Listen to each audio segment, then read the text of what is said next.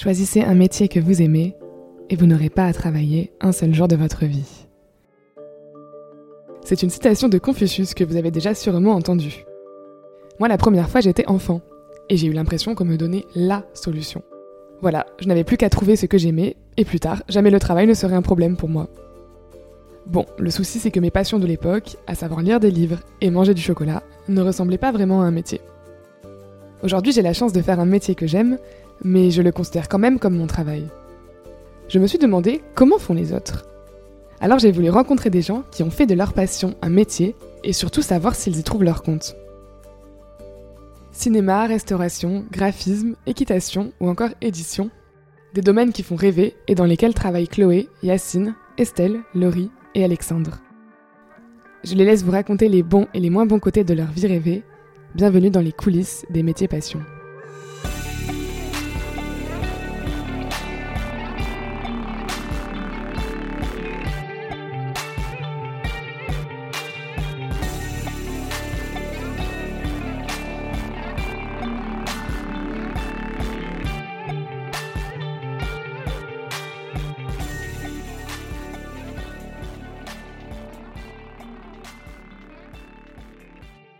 Je m'appelle Chloé, j'ai 26 ans. Aujourd'hui, je fais du tirage photographique, aussi bien en argentique qu'en numérique. Je travaille dans un laboratoire.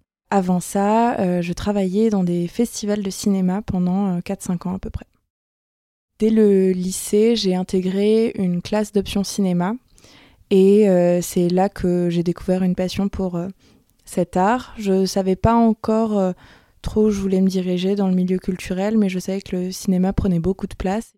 Je me suis toujours dit que je voulais travailler dans le secteur culturel et même, je pense que c'est plus ancré que ça. Je ne me suis jamais vue travailler, je me suis jamais posé la question de bosser dans quelque chose d'autre que culturel. Le premier festival de cinéma que j'ai fait, c'était grâce au lycée. Je suis allée au festival des, des Trois Continents à Nantes. C'était une expérience géniale. Et un jour, j'ai vu une annonce pour ce festival et j'ai commencé à travailler avec eux. Euh, et, entre-temps, je travaillais pour d'autres festivals, euh, tout s'est combiné comme ça. Et en fait, ce qui m'a plu là-dedans, c'est l'euphorie qu'il y avait entre euh, personnes expertes, les professionnels et des néophytes, des, des, purs amateurs qui venaient découvrir une expérience cinématographique.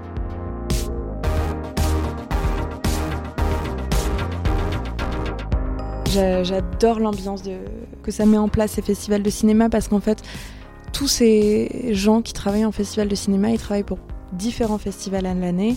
Et certains on se revoit pas euh, pendant six mois parce qu'ils partent euh, par-ci par-là. Et du coup on se retrouve et pendant trois mois on va être euh, les uns sur les autres. Et il y, a une euphorie festivalière au sein des équipes. Tu te retrouves et et c'est hyper excitant, c'est hyper euphorisant. Euh, tu, fais la fête en fait. Ton métier, c'est faire la fête, célébrer, faire une célébration. Et ça, je trouve ça trop bien.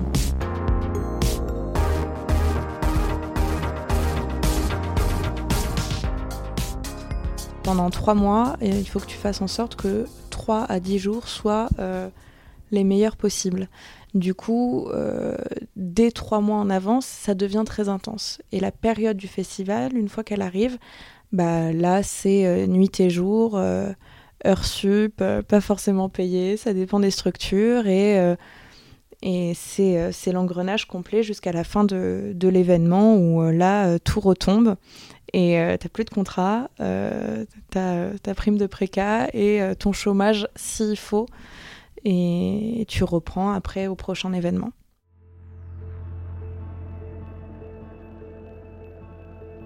Il y a un moment où tout ça, ça a dégringolé. C'est le moment où mon corps, il a plus suivi et où euh, j'ai senti que euh, là, il y avait une fatigue euh, qui partait pas que je prenais euh, plus plaisir, que tout ça, je me sentais complètement acculée et complètement submergée par ce qui m'arrivait, que la moindre tâche euh, me, prenait un temps fou.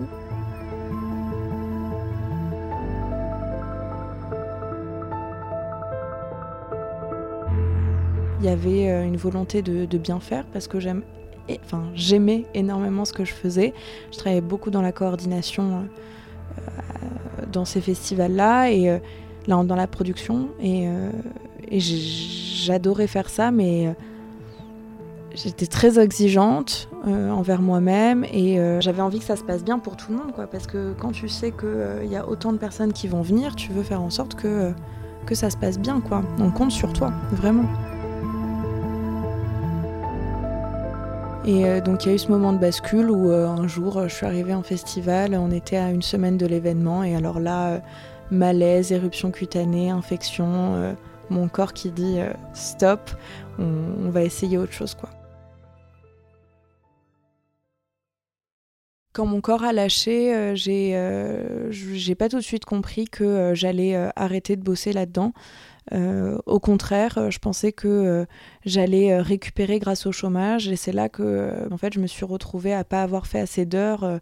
donc là, j'étais obligée de travailler, obligée de me remettre en piste direct d'affilée et mon corps était pas capable. Donc là, la seule idée d'aller, de retourner en festival et de mettre en péril un événement, je n'ai pas voulu prendre la responsabilité. J'avais envie, mais j'y arrivais pas. Et ça, c'était super dur. C'était super dur de réaliser que j'avais passé 5 ans à étudier ça, à, euh, j'avais fait 10, 10 stages, que machin, et que là, je, je pouvais pas, quoi, qu'il fallait déjà que je me réoriente alors que je touchais à peine du bout des doigts ce que j'avais euh, toujours voulu faire et ce dans quoi je me voyais progresser. Aujourd'hui, mon rapport au cinéma, il est un peu compliqué et j'ai un peu de mal en réalité à retourner en salle, mais je pense que c'est des choses qui vont se, se réparer avec le temps. En tout cas, le, cinéma, il ressurgit différemment, lui aussi, euh, avec une envie de, de, réaliser, de montrer des choses, montrer des histoires. J'en ai tellement euh, accumulé grâce aux films que j'ai pu voir que moi, j'aimerais bien prendre la caméra maintenant.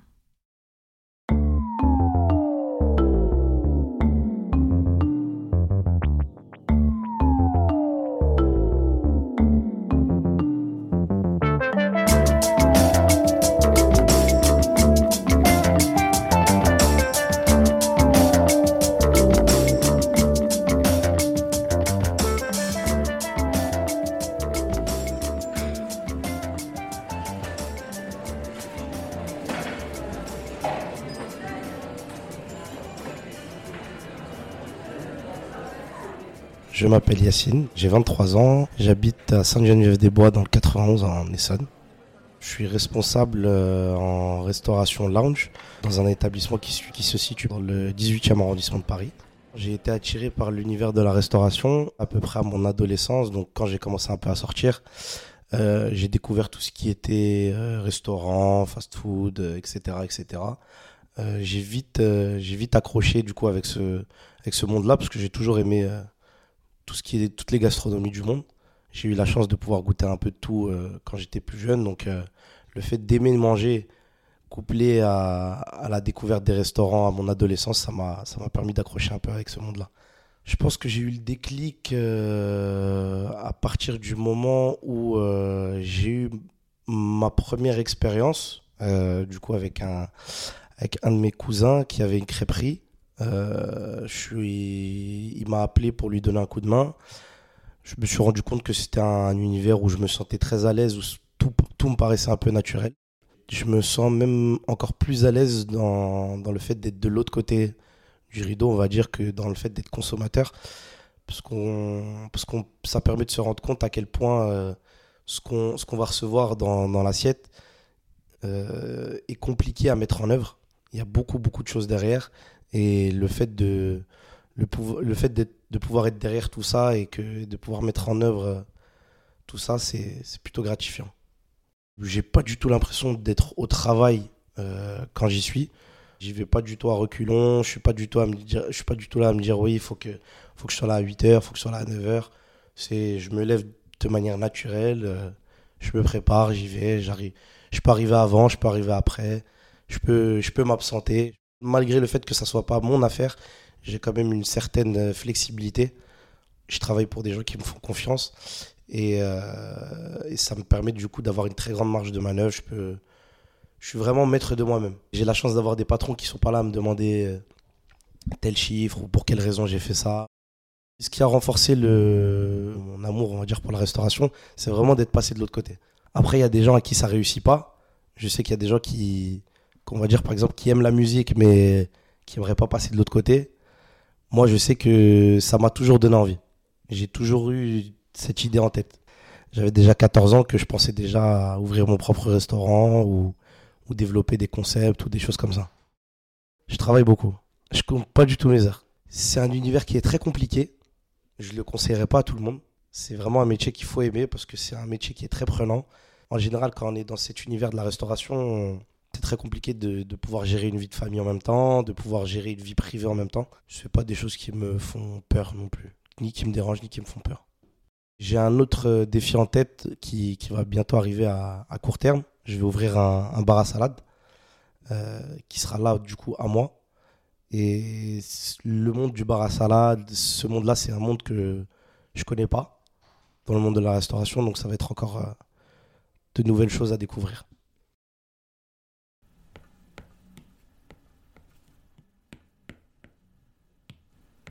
Je m'appelle Estelle, j'ai 26 ans et je suis illustratrice et graphiste à mon compte depuis 3 ans.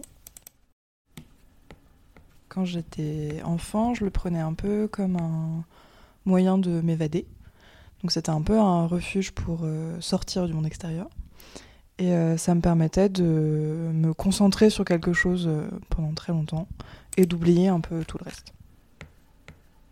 Quand j'étais euh, adolescente, enfant, etc., c'était vraiment quelque chose de, de l'ordre du jeu personnel. En grandissant et en en faisant un métier, c'est devenu un peu plus un vrai travail, au sens que parfois c'est pas toujours euh, plaisant ou c'est pas toujours euh, fait dans des moments où on se sent en disposition de le faire, donc il y a toujours une part de pénibilité entre guillemets, même si je me rends compte que je suis quand même assez chanceuse de faire ce métier et que de m'en sortir à peu près pour l'instant. Mais il y a quand même euh, une partie ludique qui, qui, s'est enlevée. Et que des fois je retrouve quand je m'affranchis un peu de euh, ce truc de commande, de demande extérieure, voilà, que je fais ah j'ai envie de faire de la peinture, je vais faire de la peinture.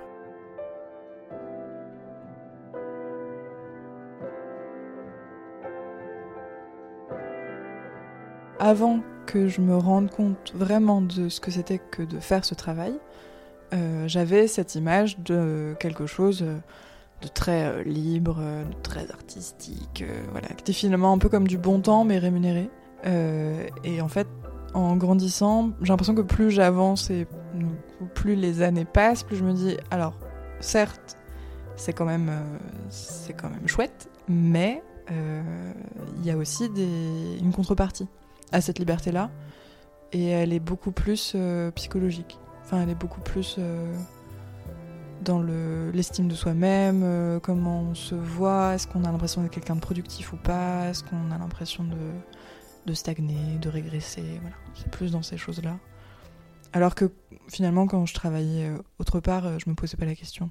Des fois, on se met tellement l'impression que bah, plus rien ne se passe. Et l'art, finalement, ça, ça, a beaucoup à voir avec l'état d'esprit comment on se sent et du coup euh, si jamais on se sent pas bien on va forcément enfin ça va forcément impacter euh, notre façon de faire les choses. Et des fois c'est pas pour le mieux.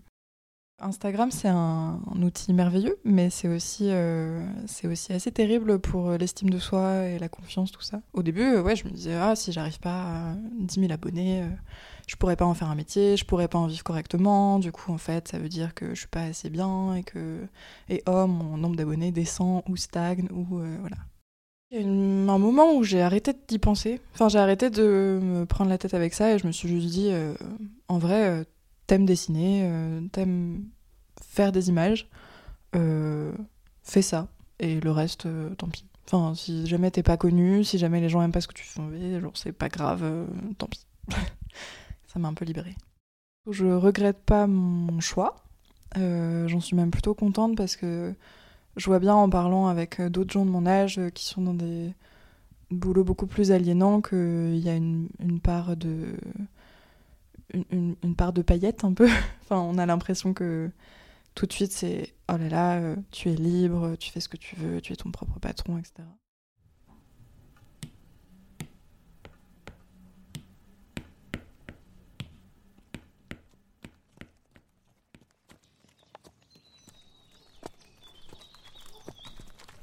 Voilà, très très bien ça. Je m'appelle Laurie, j'habite euh, à Pommeuse en Seine-et-Marne. Je suis monitrice d'équitation. Je suis gérante d'une petite structure qui est un petit centre de tourisme équestre depuis euh, trois ans maintenant. Depuis vraiment, euh, genre je pense depuis que j'ai pu parler, je pense que j'ai demandé à pouvoir monter à cheval. J'ai pas pu toute petite parce que j'avais, je fais de l'asthme et j'ai des allergies. Du coup, mes parents voulaient pas pour ma santé. Et du coup, j'ai quand même persévéré. Je suis partie dans les centres équestres à 15 ans alors que j'avais pas le droit.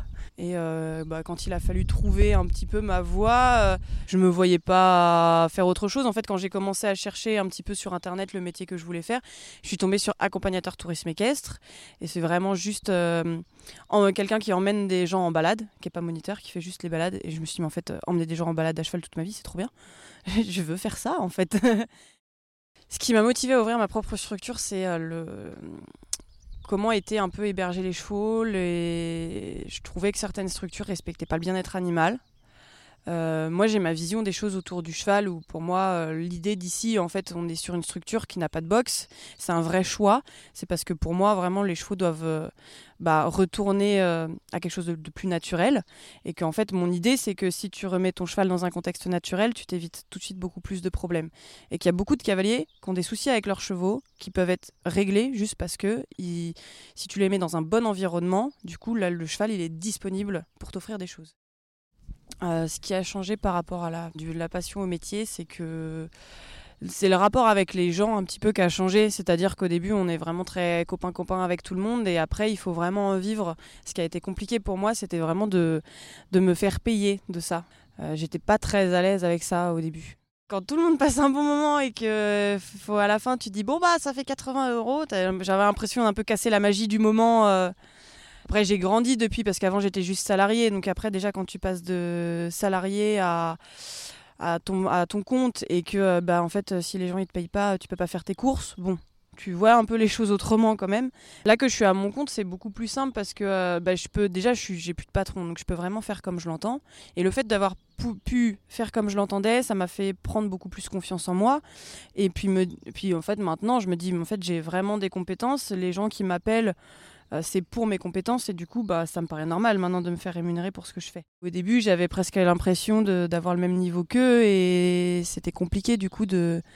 J'avais l'impression de ne pas être légitime de leur réclamer des sous, quoi. Maintenant, euh, maintenant si, j'ai vraiment. Euh, voilà, pour moi, j'ai les compétences qui font que c'est normal en fait qu'on me rémunère pour ça. Il y en a des fois qui comprennent pas le. Ou alors, bah j'ai mon cheval, je vais en balade avec toi. Oui, mais c'est facturé. Bah pourquoi? Bah j'ai mon cheval. Ah oui, mais non, je, suis moniteur, donc euh, je te fais une prestation, je t'emmène. On m'a déjà demandé mes tracés de balade. On m'a déjà dit aussi une fois, euh, euh, quand j'avais proposé une randonnée où j'avais mis publié sur Facebook pour trouver du monde, on m'a déjà dit du coup, bah, je peux vous suivre? Oui, mais c'est temps. Non, non, non, je veux juste vous suivre. Bah oui, mais non. non, bah non, c'est du travail en fait. Euh, genre, euh, les tracés, on va les reconnaître, euh, on les trace. Enfin, c'est du temps en fait. Organiser une randonnée, c'est du temps. Donc, donc non, on ne donne pas les tracés.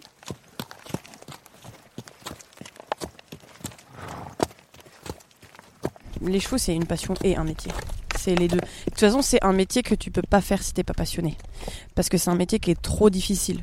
Parce que c'est, si tu compares à un métier lambda, vu le nombre d'heures que je fais, je devrais avoir un salaire trois fois supérieur en fait. En hiver, je vais faire moins d'heures parce qu'il fait nuit assez tôt. Mais là, en ce moment, à chaque fois, je finis, euh, à 20h. Je après, je commence pas hyper tôt. Hein, je pourrais, il y a des écuries qui commencent beaucoup plus tôt. Moi, je commence à partir de 9h. Mais euh, ouais, je, ouais, je finis souvent sur les coups de 20h. Donc, si tu fais ça 6 jours sur 7, ça, ça fait quand même. Euh, et, euh, et je, gagne, je gagne moins de 2000 euros. Là, par exemple, tu vois, j'aimerais bien partir en vacances. Si je veux partir en vacances, il faut que pendant des mois et des mois, j'économise, parce que moi, j'ai pas de congé payé. J'ai eu un accident de travail, par exemple. Bon, bah, j'ai pas pris la super prévoyance euh, qui était dans l'assurance. Bah, mon accident de travail, j'étais arrêté deux mois, j'ai pas eu de revenus pendant deux mois. Et, les chevaux, ils te laissent pas de repos. les rares fois où je pars en vacances, euh, ils vont casser les clôtures, par exemple c'est compliqué de déconnecter total. Et puis, euh, puis des fois, les gens ils comprennent pas aussi que euh, on m'a déjà dit bah viens en balade avec nous le dimanche. Bah non, là je suis de repos. Ouais, mais c'est une balade, t'es de repos. Bah ouais, mais en fait, genre, c'est mon métier en fait. Moi, quand je pars en vacances, je vais pas faire une balade à cheval sur la plage, par exemple. Là, une, matinée comme ce matin, euh, Non, j'ai pas l'impression de travailler. Je me lève quand j'ai envie. Je prends le temps de prendre mon petit déjeuner. Si j'ai décidé que j'ai pas envie de travailler les chevaux, bah, je le fais pas. Bon, après, je dois le faire toutes les semaines, donc il faudra que je rattrape forcément un moment. Mais, mais voilà, non, j'ai pas, trop... j'ai pas vraiment l'impression de travailler. Même si c'est des fois contraignant pour les vacances et pour les astreintes, etc. J'en suis super contente. Je changerai pas ma place et je je me verrai pas du tout faire, faire autre chose.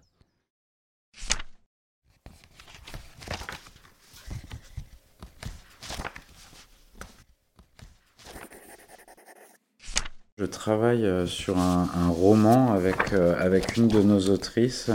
Et donc là, je suis euh, en train de voir un peu s'il n'y a pas des petits ajustements à faire. Je m'appelle Alexandre et je suis éditeur. Avant d'être éditeur, j'ai été libraire. J'ai travaillé dans une librairie euh, dans laquelle j'étais client depuis des années. Euh, comme j'étais un, grand lecteur, euh, j'y passais toutes les semaines, voire parfois tous les jours. Ils avaient fini par me repérer et un jour, il y a un poste qui s'est libéré. Ils, ils me l'ont proposé et je me suis dit, ah oui, pourquoi pas? Ça a été une expérience euh, vraiment incroyable. Là, ça fait deux ans que je suis éditeur, mais je me sens encore euh, libraire euh, dans mon cœur.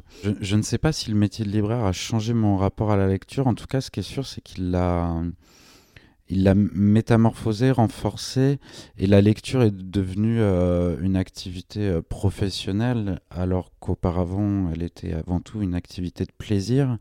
Mais le, le, plaisir s'est complètement mêlé à la vie professionnelle. Et quand je suis devenu libraire, euh, je lisais toujours sur mon temps libre parce qu'il ne faut pas croire qu'un libraire lit sur son temps de travail. Il n'y avait pas d'heure, en fait, il y avait les heures de présence à la librairie et mes heures en dehors, le, soir, le week-end. Je euh, je pensais très souvent à à la littérature, à la librairie. La préparation de la, rentrée littéraire euh, d'août-septembre est, un moment euh, très intense et, passionnant dans, une vie de libraire. En tout cas, pour moi, j'ai toujours adoré ça. Et je prenais toujours un mois de vacances au mois de juillet. Et je, lisais euh, un à deux, deux, livres par jour pendant mes vacances. Et c'était, pour moi, c'était les vacances parfaites. Euh, j'étais euh, j'étais sur la plage ou sur un transat ou n'importe où euh, en France ou à l'étranger. Et j'avais ma valise de livres. J'avais aussi une, partie des livres de la rentrée sur ma liseuse parce que c'est moins lourd à transporter. Et, et je passais mes, journées à lire parfois c'était c'était pas évident euh, notamment quand j'étais euh, en couple avec une personne qui, n'était pas libraire et qui ne comprenait pas que je passe euh, autant de temps à lire alors que j'aurais pu faire autre chose de mes vacances. Pour moi les vacances c'était le moment propice pour lire lire lire lire lire. Et donc non il n'y a pas de coupure de moment où je décide d'arrêter de lire j'ai jamais vécu comme une contrainte euh, cette interpénétration entre, euh, entre boulot et vie privée. Pour moi, ça allait de soi en fait. C'est, même pas, euh, c'est même pas des, des, questions que je me posais. Pour moi, c'était complètement normal. Et j'aurais eu l'impression d'être un mauvais libraire ou de mal faire mon, mon métier si, si je faisais complètement autre chose de mon temps libre.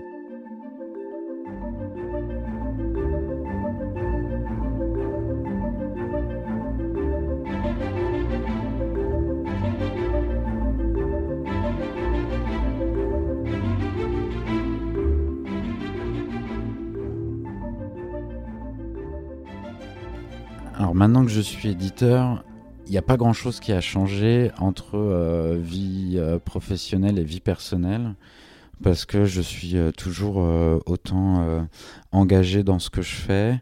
Tous les auteurs avec qui je travaille ont mon numéro de, téléphone perso. ils peuvent m'appeler à peu près à n'importe quelle heure. Ils savent que, que je leur répondrai même si euh, bien sûr de temps en temps je leur, fais comprendre que je préfère qu'on m'appelle en semaine que le week-end et, avant 21h euh, on va dire, mais, euh, mais vous savez les auteurs parfois c'est un peu des gens angoissés. Et ça peut leur arriver de vous appeler le dimanche à 22h et, moi, ça me me dérange pas de leur répondre. J'ai tendance un peu à, chouchouter les auteurs et autrices avec qui je travaille en fait, ils font, euh, ils font partie de ma famille, on va dire. Donc la, la vie professionnelle, la vie privée, euh, elle est assez proche. Ça m'arrive de, de voir euh, des auteurs ou des autrices en dehors du, du temps de travail. De, je me déplace énormément dans des festivals, dans des librairies. Autant quand j'étais à la librairie, je, savais à peu près combien d'heures je, je, faisais par semaine dans, dans la librairie. Là, en tant qu'éditeur, je, ne compte même pas mes heures, je, ne sais même pas combien d'heures je travaille. Et, ça m'importe peu, en fait. La, question se pose, se pose même pas. Là, je, suis éditeur depuis deux ans. J'ai lancé un projet éditorial un peu singulier et, je m'y suis euh, dévoué euh, à fond pendant deux ans. Et là, ces derniers mois, j'ai senti qu'il fallait que, euh, que je lève un petit peu le pied, que je prenne du temps pour moi parce que parce qu'en effet, c'est euh, quand même assez, euh, assez épuisant. Et il faut savoir arrêter de travailler de temps en temps. Et donc, pour la première fois pendant deux semaines, euh, j'ai prévenu mes auteurs que je faisais une pause. Et donc, je leur ai dit de ne pas m'appeler pendant deux semaines. Et ils ont tous respecté la consigne. Je les remercie infiniment. Donc euh, voilà, c'était euh, c'était vraiment très bien et euh, c'est un peu le le piège qu'on peut se tendre à soi-même quand on fait ce genre de boulot, c'est de pas savoir s'arrêter et de toujours laisser la porte ouverte alors que de temps en temps, il faut quand même se reposer un peu.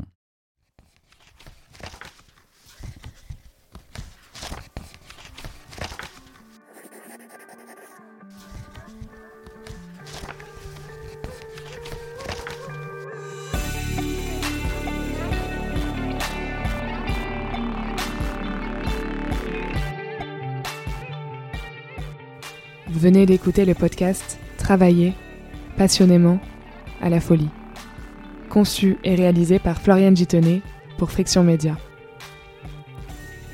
Retrouvez les podcasts de Friction sur vos plateformes d'écoute en ligne et tous nos contenus sur friction.co.